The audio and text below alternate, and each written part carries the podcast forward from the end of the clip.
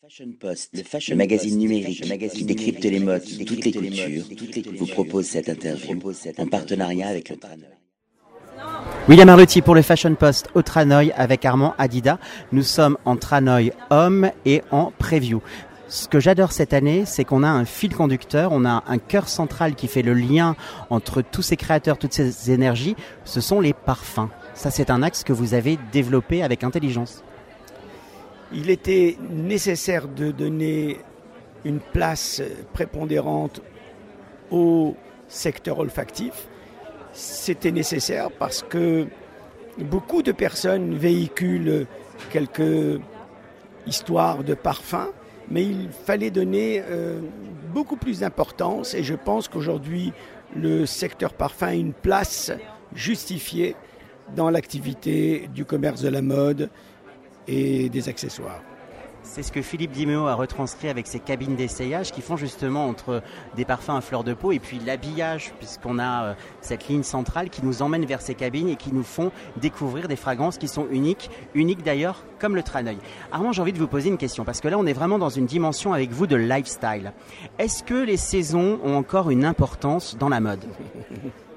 C'est la question du jour, mais qui en réalité je l'avais posé il y a à peu près 25 ans en disant que par souci de protection de, pour la créativité, pour tout le, toutes ces personnes qui se donnent corps et âme pour créer et transmettre, euh, j'avais eu euh, un réflexe très primaire en, en, disant à, à Didier Grimbach, mais pourquoi pourquoi vouloir démocratiser d'une manière sauvage la mode en tuant, en risquant de tuer cette manne euh, merveilleuse mais obligatoire qu'il faut savoir protéger, qui sont les créateurs.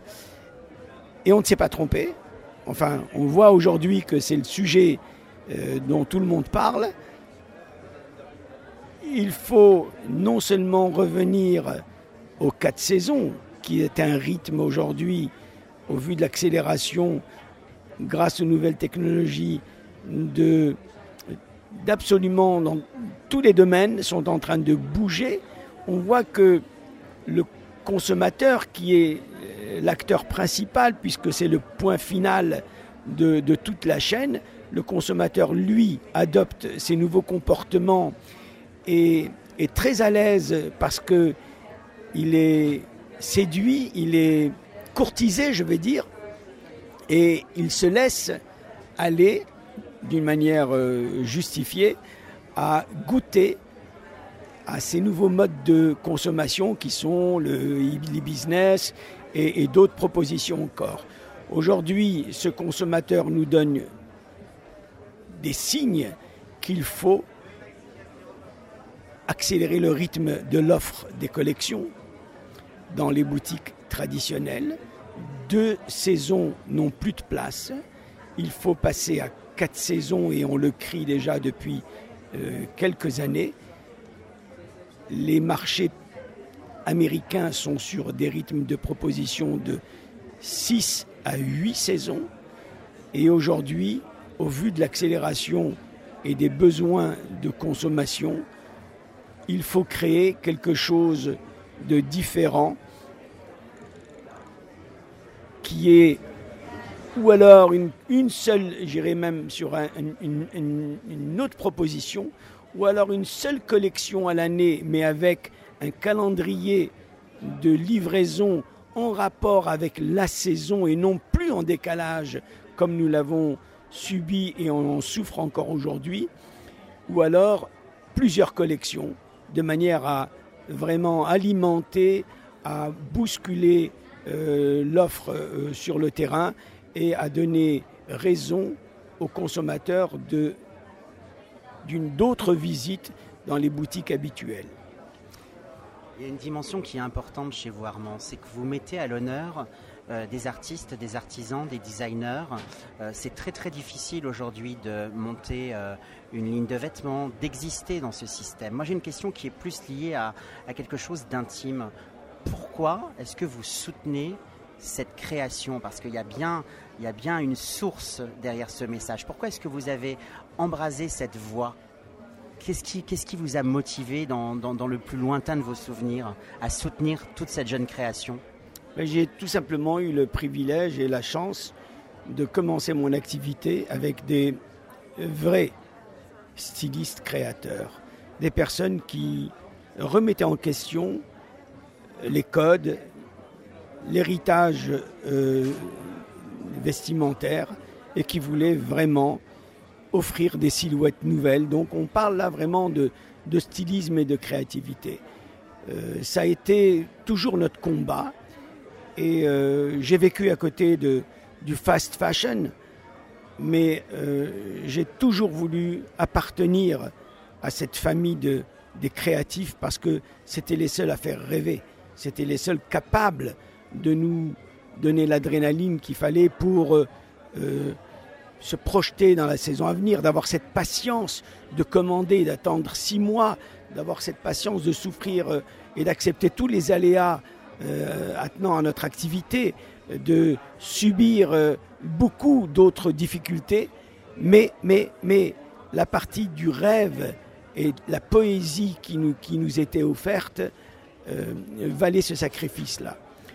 Aujourd'hui, je dirais donc, depuis la démocratisation accélérée du phénomène de la mode à travers tous les médias, nous avons la preuve que l'erreur est flagrante, que les créatifs ont nourri les tiroirs caisses de ces grandes familles qui ont su copier à la minute à la seconde même que le défilé se déroulait, livrer 15 jours après toutes leurs antennes commerciales et profiter de cette euh, source créative gratuitement.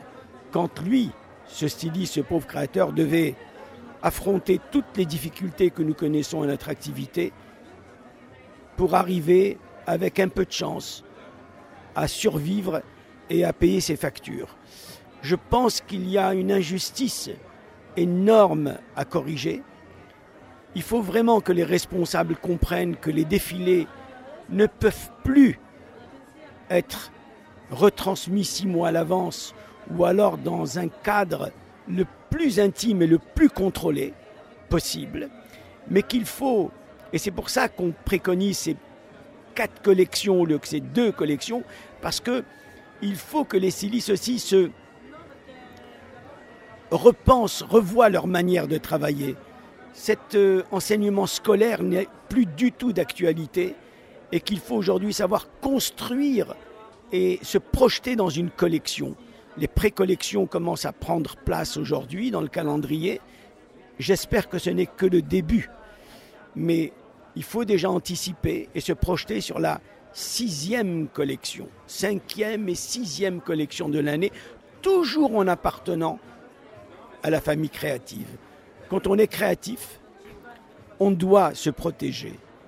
Et donc, il faut juste s'organiser, se mobiliser d'abord, avoir le support des institutionnels, être compris et ensuite se structurer de manière à ce que l'outil derrière les manufactures aussi puisse respecter un calendrier et suivre derrière. Mais les défilés aujourd'hui, comme on le disait il y a 25 ans, doivent être le lendemain où les collections sont livrées en boutique. Voilà un sujet qui est repris par beaucoup de mes confrères aujourd'hui, mais c'est quelque chose que nous avons dit qui a été imprimé déjà depuis fort longtemps.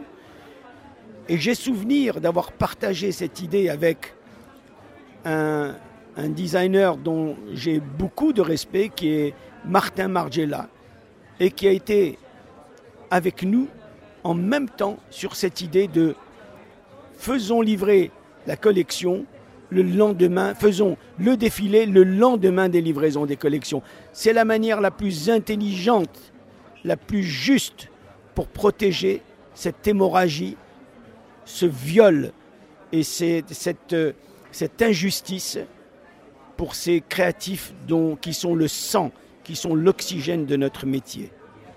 Écoutez, c'est une belle philosophie, ce sont de belles convictions qu'on retrouve à la Cité de la mode et du design, parce que le Tranoï préserve justement cette taille humaine hein, où on peut rencontrer les créatifs, des acheteurs, avec une, belle vibration. Je vous remercie infiniment Armand, et puis je vous dis bah, à la saison prochaine.